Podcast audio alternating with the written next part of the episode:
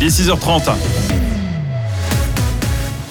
Un nouveau point sur l'actu avec Christian Hermann. Bonjour Christian. Bonjour Sébastien, bonjour tout le monde. La journée de congé accordée le 22 décembre aux élèves valaisans après l'élection de Viola Amert trouvera une prolongation politique. La décision du département de l'économie et de la formation n'avait pas fait l'unanimité, sauf peut-être auprès des jeunes. Résultat, une motion a été déposée au Grand Conseil valaisan par quatre députés de sensibilités différentes. Elle demande une modification de la loi cantonale sur l'instruction publique qui permettrait de donner des cours d'éducation civique aux élèves suite à des événements électoraux majeurs plutôt que de leur accorder un congé. Alexandre Luyet, député suppléant PLR de Martigny et auteur de la motion. C'est fondamental pour le fonctionnement de la démocratie, pour la vitalité de la démocratie. Quand on voit qu'aux votations, on obtient des fois des scores de 30 à 40% de votants, il y a lieu de sensibiliser les jeunes et, comprendre euh, l'importance en fait de tous ces sujets. On a la démocratie sans doute une des plus abouties au monde et, ça ne se fait pas tout seul. C'est une tradition qui doit se transmettre de génération en génération et l'école a évidemment un rôle à jouer parce que tous les parents ne, ne sensibiliseront pas leurs enfants de, de, la même façon. Et puis, euh, ça, à mon avis, c'est extrêmement important. Des propos recueillis par Fabrice Germanier.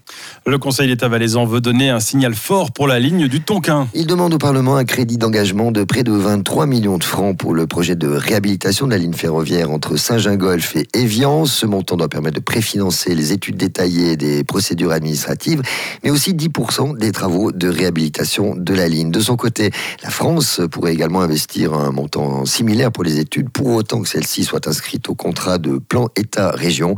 La réhabilitation de la ligne ligne abandonnée en 1999 contribuerait ainsi, je cite, à réduire la congestion du trafic routier et c'est plus de 10 000 véhicules qui traversent la frontière chaque jour avec des pointes à plus de 13 000, précise le canton. Le Grand Conseil valaisan devrait se prononcer en mars. Une nouvelle offre de formation pour la maturité professionnelle. Elle sera proposée dès la prochaine rentrée scolaire à l'EPTM, l'école professionnelle technique et des métiers à Sion. Présentée hier à la presse, cette nouvelle formation s'adresse aux détenteurs d'un CFC qui veulent intégrer une haute école spécialisée dans les domaines de la technique, de l'architecture et des sciences de la vie. Deux formules existent déjà pour obtenir une maturité professionnelle, soit durant quatre ans en cours d'emploi ou alors suivre un an d'école après l'obtention du CFC. La nouvelle filière vient compléter l'offre actuelle sur la base d'un enseignement complètement novateur. Patrick Genoux, chef de section maturité à l'EPTM. On va alterner des séquences d'enseignement classiques, présentiels en classe, donc où les jeunes viennent ici à l'école professionnelle technique et des métiers, avec des séquences d'enseignement qu'on appelle présentielles mais à distance, et puis des phases auto-organisées accompagnées où les jeunes sont justement en autonomie, développent des projets avec le coaching, je dirais, d'un enseignant. Donc c'est vraiment ces trois séquences qui sont imbriquées les unes dans les autres. Hein. On n'a pas de, on n'a pas de scission dans le programme. Les tâches se suivent, sont liées entre elles, mais l'organisation est différente. Et encore une fois, la flexibilité qui est donnée par cette formation, elle est importante. Les propos recueillis par Nathalie Terretta. Une dizaine de jeunes sont déjà inscrits. Une classe devrait ouvrir en septembre prochain. Beaucoup de médicaments sont gaspillés en Suisse. La situation est déjà tendue pour les pharmacies qui font face à des pénuries. C'est Pascal Sermier, membre du comité de Pharma Vallée, pharmacien à Vouvry, qui le dit.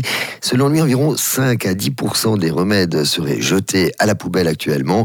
Cela prive certains patients de remèdes dont ils ont besoin et entraîne des pertes financières. Selon le pharmacien, ce gaspillage s'explique par une mauvaise utilisation des médicaments. Pascal Sermier au micro de Lauriane Pipot. Les études qui sont faites estiment qu'environ 30 à 50 des patients, surtout les patients qui ont des maladies chroniques, donc qui doivent prendre des médicaments sur le long terme, ne prennent pas correctement leur traitement. Donc ça, ça induit déjà une forme de gaspillage. Une autre raison, et puis ça c'est ce que je vois moi dans la pratique à la pharmacie, les fois où on nous ramène beaucoup de médicaments qui sont inutilisés, c'est de nouveau les patients qui sont beaucoup médicalisés, euh, qui ont tout d'un coup une hospitalisation, qui ont un changement de traitement. Donc les personnes nous ramènent les boîtes à la pharmacie. Et ces boîtes ne sont pas forcément finies. Notez qu'une officine ne peut pas revendre un emballage qui est sorti de ses murs, même s'il n'a pas été ouvert.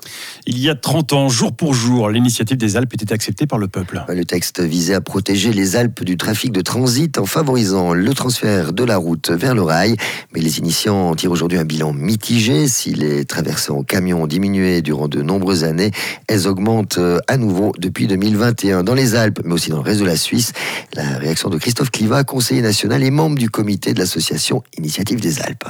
L'initiative des Alpes ne souhaite pas se limiter, même si on veut ça lié à sa naissance, c'est-à-dire le trafic de transit à travers les Alpes, mais s'intéresser aussi plus à tout ce qui se passe en termes de trafic de marchandises, aussi sur l'axe, si on veut, est-ouest.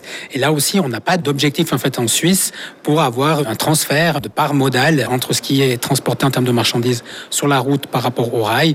Et on a aussi là la nécessité d'engager davantage à la fois de volonté et de moyens publics pour faciliter euh, ce transfert de la route vers le rail. Des propos recueillis par Marie Vieumier. Pour l'initiative des Alpes, la loi fixe un maximum de 650 000 courses de camions par année, un objectif qui n'a encore jamais été atteint.